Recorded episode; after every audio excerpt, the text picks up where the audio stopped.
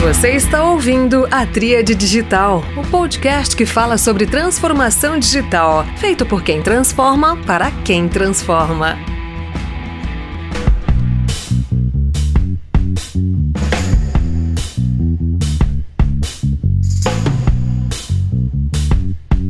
Olá pessoal, este é mais um episódio da Tria Digital, o podcast feito por quem transforma para quem transforma. Confesso que esse é um episódio especial, porque hoje eu vou entrevistar um cara que é presidente de uma empresa listada na Bolsa de Valores. Sim, meus amigos, temos entre nós um CEO de uma empresa listada que vai falar sobre aceleração digital e esse eu posso dizer que conhece bastante do tema. Seja muito bem-vindo, Gabriel Ribeiro. Boa, boa noite a todos. Obrigado aqui meu amigo Brunaca, grande companheiro aí de jornada, que na verdade quem me ensinou os primeiros passos sobre esse assunto foi você. Então eu estou super à vontade aqui, porque se eu falhar em alguma coisa, você me corrige. Legal, cara, obrigado. Fomos contemporâneos na Anima Educação. Gabriel foi CFO, exerceu uma série de funções, foi meu chefe, sei lá, dos meus 14 anos, uns 12, o Gabriel foi, foi meu líder, então eu pude trabalhar bastante com ele e agora ele é CEO da Baema Educação. Cara, fala um pouco para nós sobre o que é a Baema, até para contextualizar os nossos ouvintes e a partir daí a gente desenrola o que, que é a aceleração digital para a Baema. Bom, contando um pouquinho essa história, né, bacana que a Baema vem construindo. Primeiro, assim, a Baema é uma empresa com mais de 60 anos de história. Ela começou a sua vida lá como uma empresa de máquinas e equipamentos, se transformou ao longo do tempo numa empresa de investimentos e já caminhando lá para encerrar suas atividades, mais ou menos em 2010, 2011, a terceira geração da família Afonso Ferreira resolveu pegar aquela empresa que estava caminhando para ser desativada e usar ali os recursos que, que ainda existiam para montar um projeto de educação, um projeto muito bacana de educação, né, olhando exclusivamente para a educação básica. Então, essa empresa que tinha um legado, que era listada em bolsa e que tinha toda uma história construída, se reinventou completamente em 2016, 2017, entrando num negócio novo que é o setor de educação básica. Foram, é, no início, três uh, parcerias ou aquisições. A primeira delas foi a Escola da Vila, aqui em São Paulo. Depois veio a Parque e o Balão Vermelho em Belo Horizonte, a Parque no Rio e Balão Vermelho em Belo Horizonte. Então começou com três escolas referências em três cidades importantes do Brasil e de lá para cá a gente vem conseguindo fazer um processo de crescimento bastante acelerado, né, focado no primeiro momento em trazer boas escolas.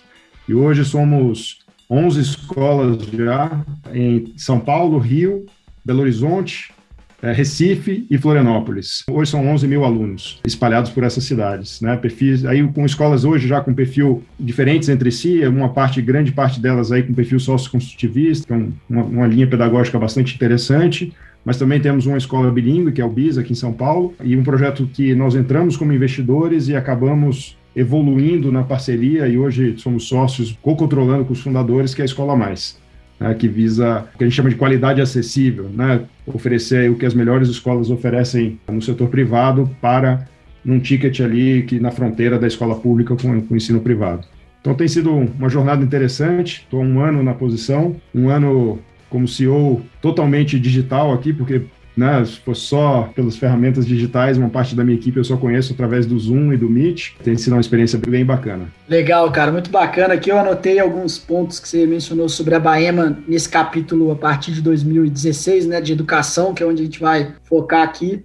E sobre as escolas, o BIS, né, a escola bilíngue, eu tive a oportunidade de ver um, um campus novo, né, que foi lançado, maravilhoso, muito bonito. E além disso, a questão da escola mais, né, de, que traz aí educação de qualidade a, a um preço acessível com um potencial de crescimento muito grande, né? Então isso é legal, aula de inglês todos os dias, né? Então também uma coisa que ajuda bastante a, as pessoas a pensarem na transformação da vida dos filhos, né? Das oportunidades para os filhos. Gabriel, mas entrando aqui no tema de aceleração digital, cara, o que que é para você, né, que está no setor e tem uma visão aí de longo prazo, o que, que é aceleração digital aí para a Bahia, cara? Em que momentos vocês estão, né, nesse um ano aí, já trabalhando digitalmente é, ou, ou virtualmente, né? Mas o que, que foi possível vocês avançarem?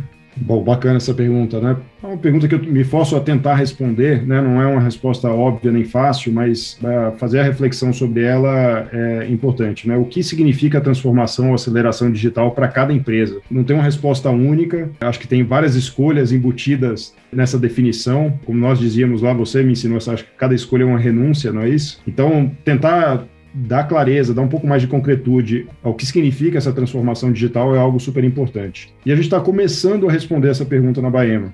Tá? A gente é, começou a elencar alguns elementos norteadores para definir o que nós chamamos de transformação ou aceleração digital para o ensino básico. E aí chegamos a, acho que hoje tem quatro, quatro ou cinco grandes elementos que estão norteando aqui os nossos primeiros passos. E são primeiros passos mesmo, né? porque acho que esse tema de tecnologia só chegou no ensino básico agora e chegou até de forma forçada pela pandemia. Mas os quatro pontos principais são é, Primeiro, pensar em formação de professores. Em nenhum momento se pensa na educação básica que a tecnologia substitui o papel do professor. É uma ferramenta, ela é, é mais um mecanismo ou, ou ferramenta didática né, para facilitar o processo de aprendizagem. Pensar formação é super importante, porque muitas vezes os professores não têm um repertório necessário né, de conhecer as ferramentas, conhecer as tecnologias, os melhores usos para cada uma das coisas. Desde coisas super simples, né, como usar bem uh, um, uma videoconferência ou um ambiente virtual de aprendizagem. Então,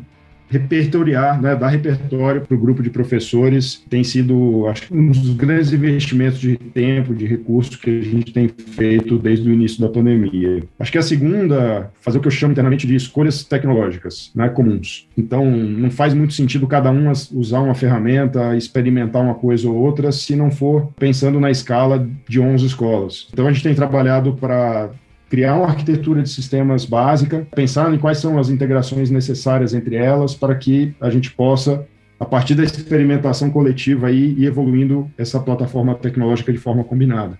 Então, a gente fez algumas escolhas no, ao, ao, longo do ano.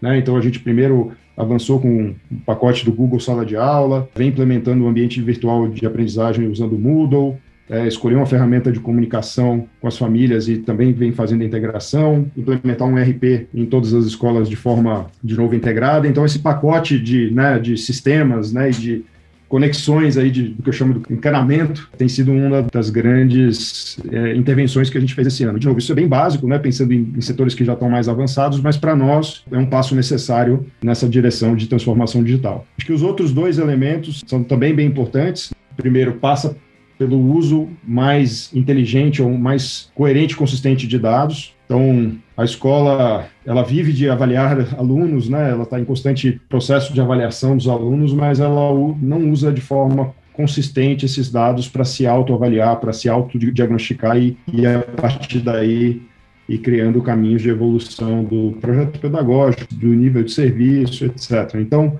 a gente também está numa cruzada lá de usar dados de uma forma mais inteligente, não só para tomada de decisão, mas também para economizar um pouco de tempo né, e recurso em todo o retrabalho que existe. Então, uma parte também relevante desse processo é criar repositórios, né, sejam de, de dados, de objetos de aprendizagem, de questões de prova, e materiais que possam ser compartilhados entre os professores, entre a escola, e aí, de novo, a gente evita ficar retrabalhando muitas coisas há muito tempo. Por último, acho que entra a formação digital do aluno. Né? Então, a gente tem pensado também em como trazer um pouco dessa filosofia nova, né, de, de, tecnologia fazer parte do dia a dia das pessoas e não só consumir tecnologia. Então, como trazer isso para o currículo, como trazer um pouco dessas trilhas de formação voltadas para a tecnologia também para a sala de aula.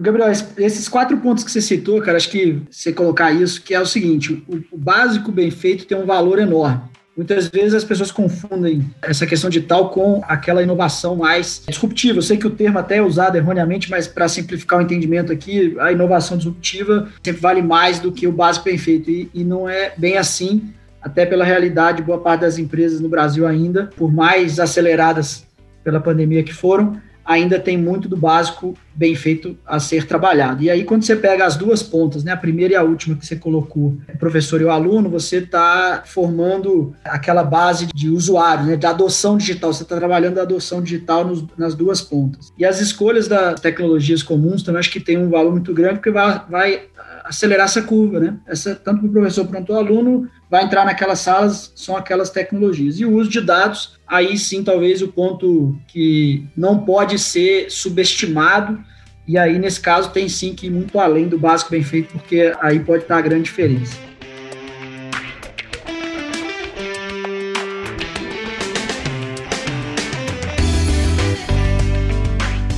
Ainda que seja recente a, a jornada de, de, transformação que você mencionou, mas você tem uma experiência prévia aqui, várias empreitadas, né? Aquela tríade, cara, até a tríade digital vem disso, né? De eficiência operacional, de experiência do cliente e de, de novas receitas e tal. Como é que você vê isso, cara? Você, você tenta explorar ou à medida que vocês caminharem, vocês vão tentar explorar nessas frentes, como é que você vê o potencial dessas frentes no seu mercado? Não é uma escolha de uma única perna aí desse tripé. Dependendo da iniciativa, você vai dar mais ênfase de um lado ou de outro.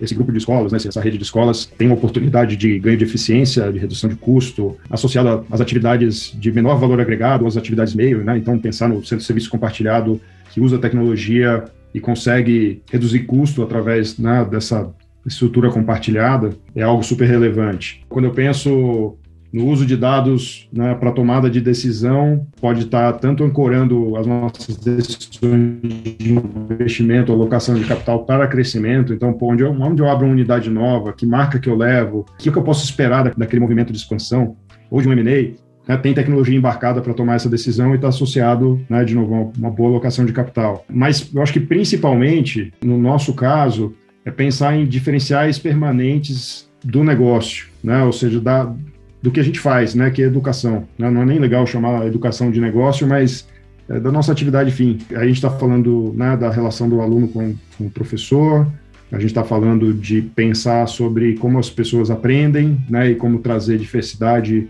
metodológica e de ambientes e de ferramentas para ajudar nesse processo de aprendizado. E isso vai se traduzir né, a médio e longo prazo, de novo, em diferenciais sustentáveis permanentes que nos colocam acima e à frente de outras escolas. De novo, não acho que a gente precisa fazer uma escolha por um ou por outro, priorizar um ou outro, depende do assunto, a gente vai dar mais ênfase de um lado ou de outro. Muito bom, muito bom. Cara, enquanto você falava aqui, eu pensei numa maneira da gente aterrizar o assunto para quem não é de educação, né? E aí eu me lembrei da, da questão dos marketplaces na educação básica de oferta de atividades no contraturno das escolas, né? Se esse é um modelo de negócio que viabilizado por tecnologia está fazendo sentido, está tendo adesão, então se você pudesse falar, acho que é uma maneira da gente tangibilizar essas aplicações nesse mercado? Esse é um negócio difícil, tá? Na minha opinião. Assim, primeiro, durante a pandemia, acho que as atividades extras, ah, né, tudo que acontece fora do dia a dia, com a escola num funcionamento tão alterado, foi bastante prejudicado, né? Então, eu imagino que está todo mundo sofrendo muito para pensar em soluções que tragam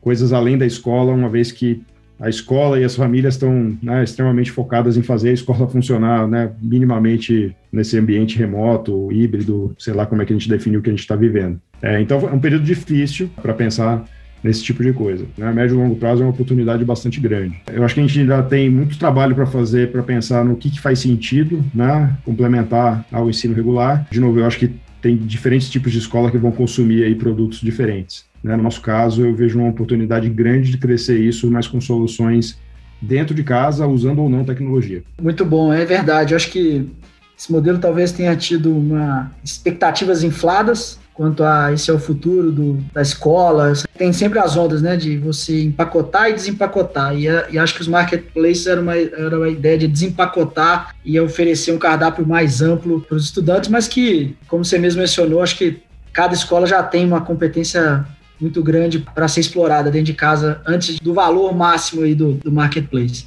Cara, outro ponto, Gabriel, que talvez seja interessante aqui para os nossos ouvintes é sobre administrar diferentes marcas, cara. Então, pensa no desafio de aceleração digital, em que você tem que promover marcas diferentes, promover ofertas de valor diferentes, com tickets diferentes para públicos diferentes. Então, você tem que fazer um desenho comercial aí variado.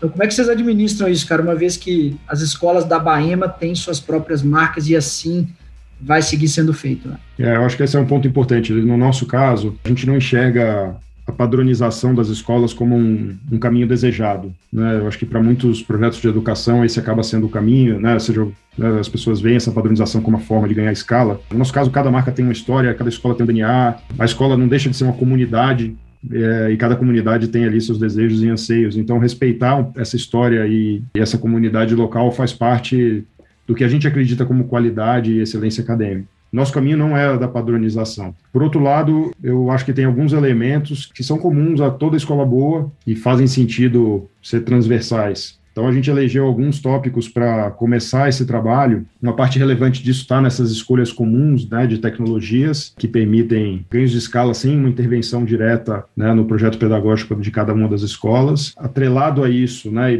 bastante entrelaçado com isso, é a área de tecnologia educacional, esse pensamento digital e trazer essas novidades de uma forma integrada, de novo, sem que isso de fato mude o DNA da escola. A gente tem olhado para o ensino de idiomas ou a internacionalização também como uma forma de tangenciar né, e trazer elementos que fazem parte de uma boa oferta hoje sem necessariamente mexer nesse DNA da escola. Então, acho que administrar muitas marcas não é um grande desafio, até porque as marcas de educação são tipicamente muito locais. Né? No ensino superior, a gente falava de é, marcas regionais. Quando você vai para o ensino básico, às vezes são marcas de um bairro. Né? As, as escolas são conhecidas numa micro-região.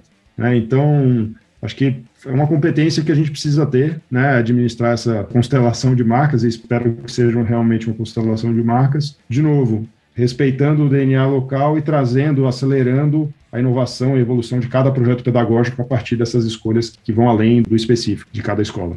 Muito legal, cara. Essa questão do, de às vezes a marca ser conhecida no bairro, né, na região, é muito interessante porque nos desafia, né, nas estratégias até de marketing digital, da questão toda. Muito legal você falar isso. Acho que colegas aqui vão também conseguir derivar esse exemplo para os sectores em que atuam. Né? Às vezes a busca desmedida por padronização, por concentração de atividades, você acaba por perder essa sensibilidade da ponta. Né? Então, acho que esse é um negócio bastante interessante que você falou. Eu queria agora mudar um pouco do CNPJ para o CPF, cara. Uhum. E eu te conhecendo, né, e pô, sabendo aí de todas as suas conquistas na carreira, você hoje na posição máxima de uma organização né, de capital aberto, na minha preparação aqui, eu estava lendo os materiais da Bahia, vi lá o que vocês estão construindo, né, colocando as, os investimentos todos para o futuro. E eu falei, cara, como a história é interessante. Eu queria que você compartilhasse um pouco, cara, do, algum retrospecto rápido aí. Eu sei que você gosta de três, quatro coisas, né? De falar três, quatro blocos. Então, se pudesse falar os três, quatro passos aí que é, até você chegar, poderia falar do Gabriel multinacional, CFO, empreendedor, CEO. Então, cara, conta um pouco aí, porque vai inspirar Legal. muita gente, como me inspira. Bacana, obrigado, Brunaca. Compartilhando aqui com todos, né, com todos os que estão nos ouvindo, né, e você conhece uma boa parte dessa história, porque percorremos um bom caminho juntos, mas eu saí da faculdade, fui trabalhar numa multinacional e tive uma carreira bacana lá na área financeira, passei por um pouco de tudo dentro da área financeira, desde coisas bem, eu digo, hardcore aí do, da área financeira, como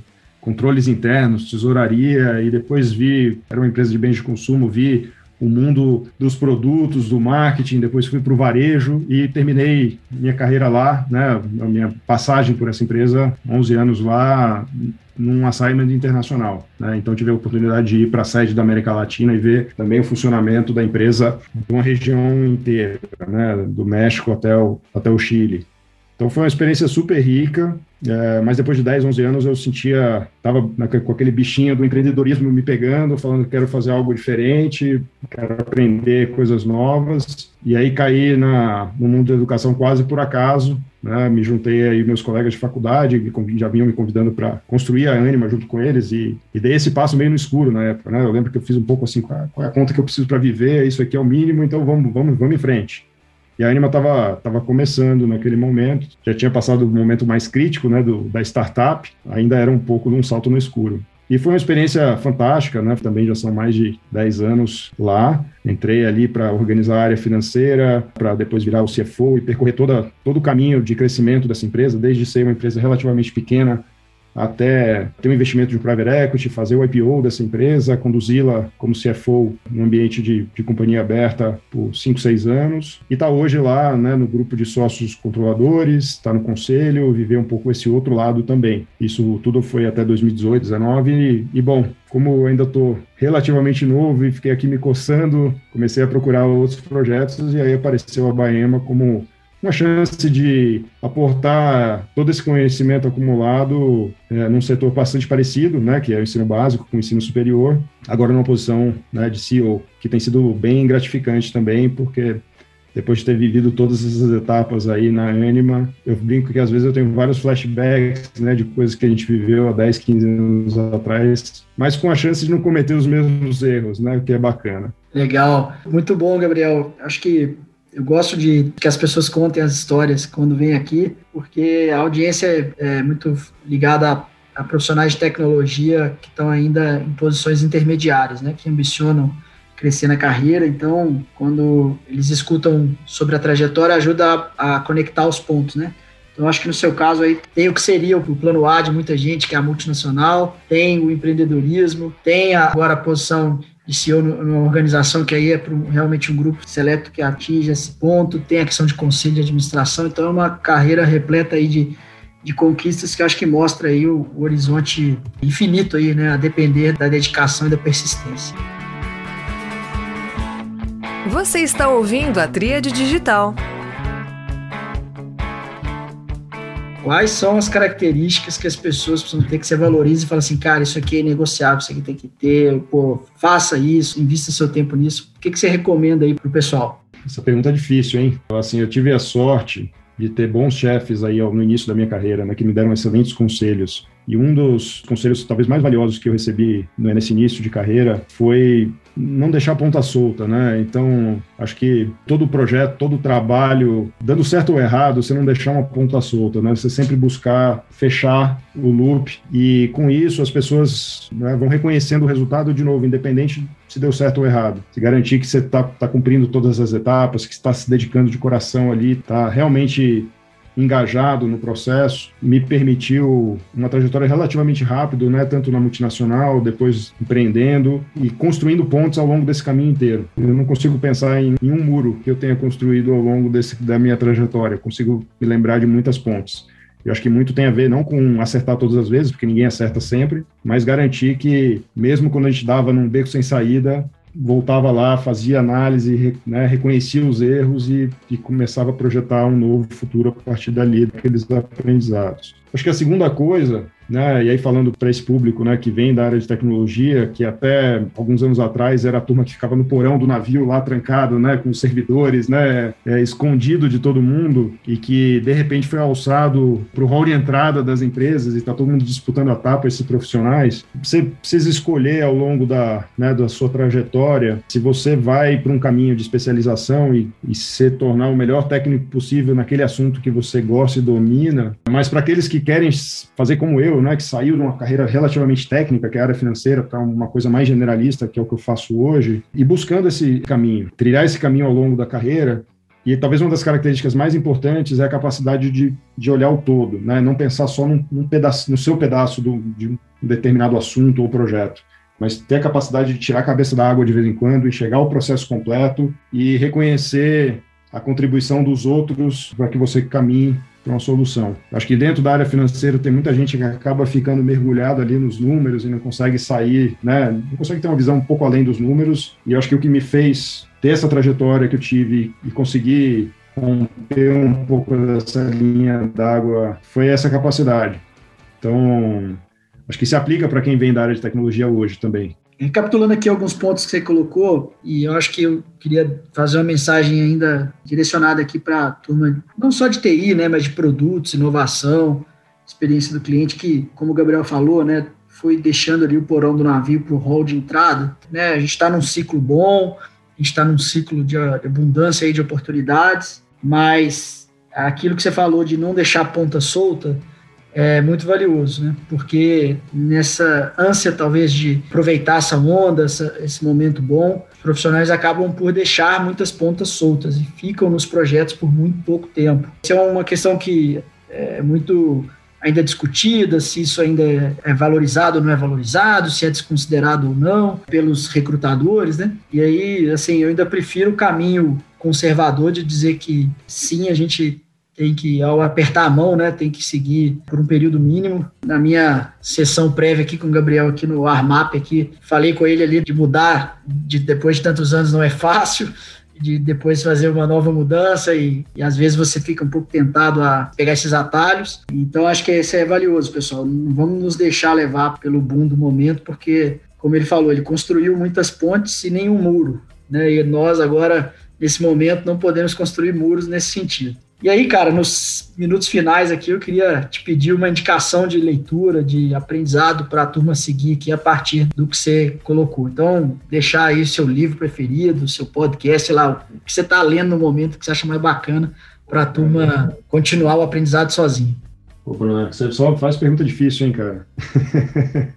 Que isso? Eu, eu, eu, acho que não tenho um livro favorito agora é, do momento, tá? Porque eu acho que eu leio tanta coisa picada que não, não consigo pensar em algo específico. Eu gosto muito de ler sobre economia, história, etc., que fogem um pouco de descansar a cabeça, né? Então a leitura para mim tem esse lugar de, de descanso e não necessariamente de, de atualização porque de novo a atualização ela vem de cada coisa de um lugar. Essa para mim talvez seja a minha forma de aprender, né? Poucos momentos da vida eu tive um livro que falou assim, cara, isso aqui de cabo a rabo, né, um modelo fechado, mas são muitas referências que você fala assim, cara, isso aqui no meu contexto faz muito sentido. Aquele outro insight é é muito valioso. Eu lembro que uma das coisas que, assim, um livro antigo, cara, que me ajudou muito na época foi aquele do Cauda Longa, né? Não sei se você já viu esse aí. Já faz bastante, muitos anos que eu li. Que era um problema real na economia analógica, né? E virou uma solução no mundo digital. Mas foi um insight super relevante na minha vida profissional lá atrás.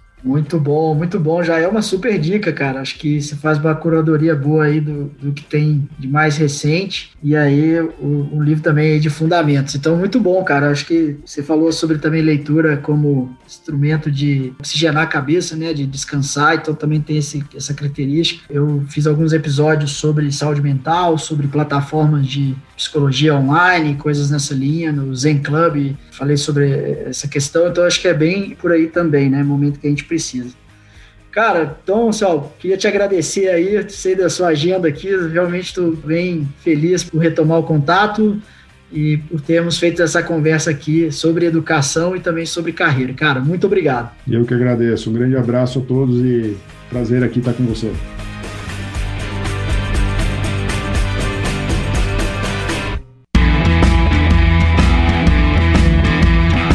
Ouviu a Tríade Digital. Transformação digital para quem transforma. Assine o podcast no seu agregador favorito e acompanhe no Instagram no arroba tríade.digital para ficar por dentro das novidades. Até o próximo episódio.